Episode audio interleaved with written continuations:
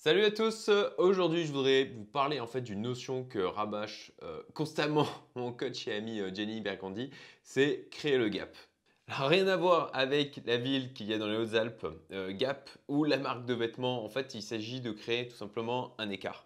Et oui, je sais, en français, c'est tout de suite moins classe. Concrètement, en fait, il s'agit de créer un espace entre un événement qui va vous arriver et la réaction que vous allez avoir par rapport à celui-ci. Il s'agit en fait de reprendre le contrôle de ces réactions et de sortir tout simplement du mode automatique. Et en fait, il faut bien comprendre que ce n'est pas une mince affaire parce qu'on on a évolué de manière à savoir réagir rapidement, à l'instinct aux événements. Et c'est d'ailleurs ce qui a permis à nos ancêtres ben, de survivre tout simplement parce que ben, quand il y avait un, un événement, euh, un danger qui se présentait, il fallait qu'ils réagissent très rapidement pour pouvoir bah, soit fuir, soit combattre cet événement.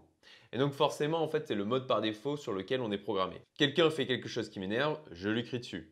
Un comportement me choque, bah, je réagis en fait avec émotion et je vais pointer du doigt euh, le, comportement en question en euh, montrant à quel point il peut être stupide ou en fin de compte déplacé je dois affronter quelque chose qui me fait peur, eh ben, je ne fais rien, ou je fuis, ou je deviens agressif. Et remarquez comme ce type de comportement dans la période dans laquelle on vit ont tendance à être un petit peu exacerbés, notamment sur les réseaux sociaux où c'est assez facile. En fait, c'est un peu, on a le même phénomène que quand on est en voiture. On a tendance à s'énerver beaucoup plus facilement quand on est en voiture parce qu'on n'a tout simplement pas les gens directement en face de nous. Donc, on donne plus simplement du klaxon, comme sur les réseaux sociaux, ben, on a cette barrière en fait euh, qui déshumanisent un petit peu les autres. Hein. Euh, ce ne sont plus que des profils, ce sont moins des personnes à part entière. Et c'est pour ça que les gens ont tendance à se lâcher beaucoup plus facilement sur les réseaux sociaux. Et d'ailleurs, je vous ai fait une vidéo sur la diète numérique, je vous mets le lien ici en haut à droite. Et je vous invite aussi à aller voir le documentaire Netflix euh, qui est sorti récemment, Derrière nos écrans de fumée. Euh, pour ma part, c'est déjà un truc auquel j'étais sensibilisé, mais pour ceux qui n'en ont pas connaissance, ça va être assez révélateur. Aujourd'hui, en fait, on est vraiment sur un rythme soutenu d'informations ou de même de désinformation, de stimulus en fait ultra présent. Que ce soit ben, dans les pubs dans la rue, sur euh, euh, les réseaux sociaux, même la télévision, qu'on peut même trouver maintenant euh, sur les aires d'autoroute ou quand on va aller tout simplement faire notre course, ce qui est dit à la radio, etc. Au final, on se rend compte vite que cette avalanche d'informations est au final omniprésente. Et à ce niveau-là, est-ce que le confinement ne vous aurait pas donné une impression de ralentissement bienvenu en fin de compte sur cet aspect? Est-ce qu'il ne vous a pas donné l'occasion de réfléchir un petit peu en fait à votre mode de vie, à ce que vous faites en fait de vos journées, au, sens que ça pourrait avoir pour vous?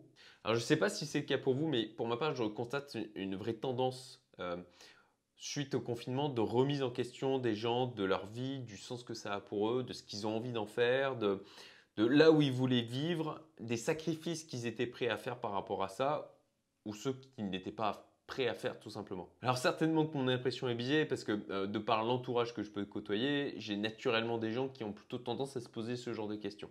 Et je serais en fait assez curieux de savoir si c'est vraiment euh, quelque chose que vous ressentez, que vous constatez vous aussi de votre côté. Euh, d'ailleurs, je, discutais dernièrement avec euh, le, commercial d'un de, mes concessionnaires et qui m'expliquait qu'effectivement, il y en avait plusieurs dans l'équipe qui, suite au confinement, avaient vécu des véritables remises en question. Certains ne sont carrément pas revenus bosser, d'autres ont démissionné ou d'autres sont en train, de, en fin de compte, de négocier des ruptures conventionnelles de manière à pouvoir en fait faire autre chose de leur vie. Donc, si vous aussi vous avez constaté ce genre de choses, ça serait super sympa de le mettre en commentaire. Merci. Si tu es encore là, c'est que tu apprécies cette vidéo. Donc pour me remercier, partage-la et si tu veux être tenu au courant des prochaines, abonne-toi. Merci.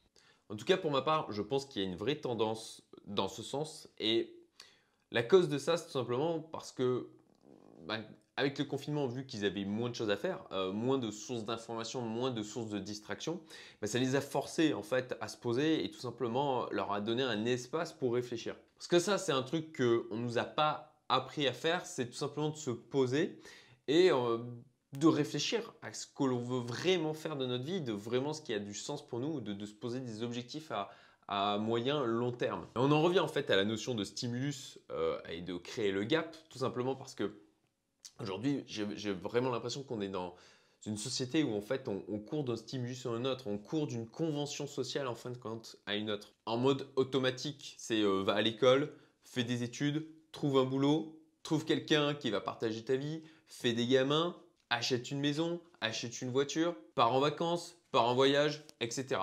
Sans forcément se poser la question de est-ce que c'est vraiment ça qui nous convient?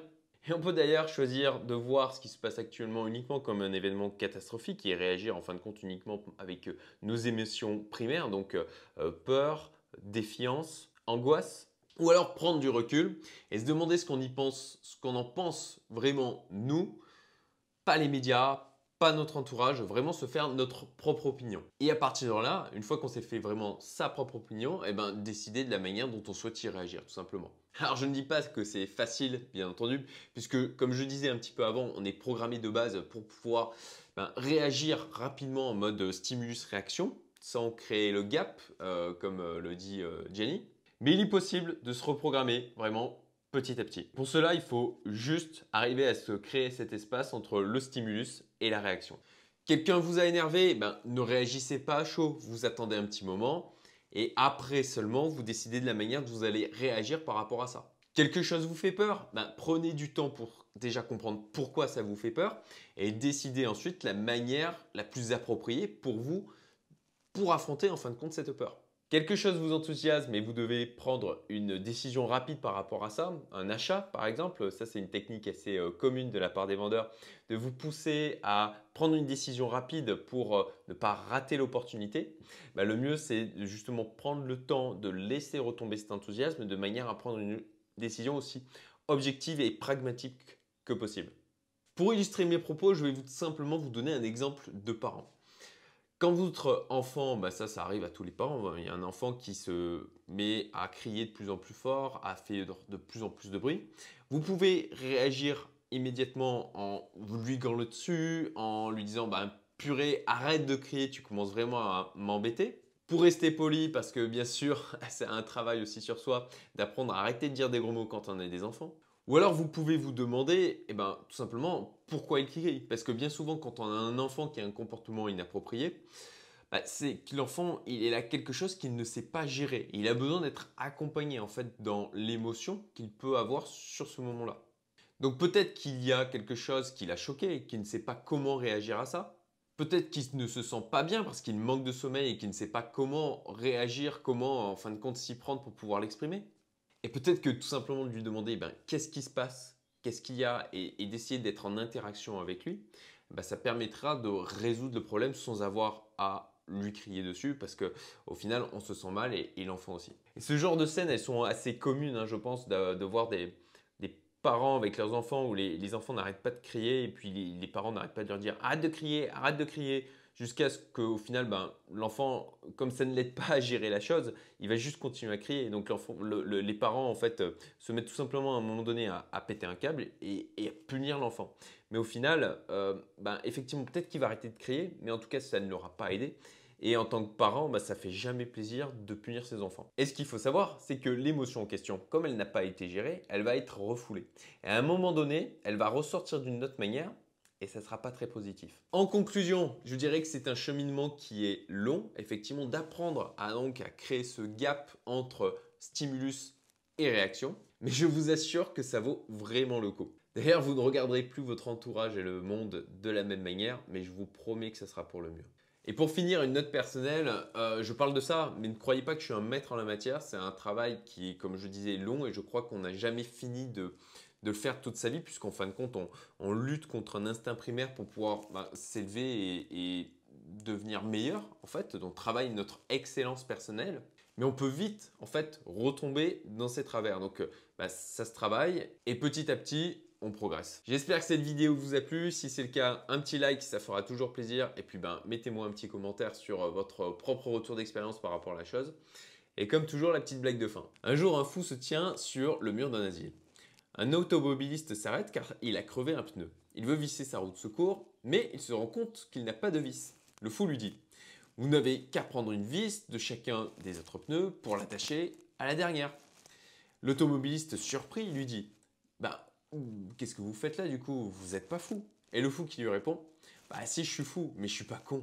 Si tu as aimé cette vidéo, tu aimeras aussi les emails privés que j'envoie toutes les semaines, avec notamment des extraits du contenu exclusif provenant de la communauté Youmento. Le lien est en description, abonne-toi, à très vite.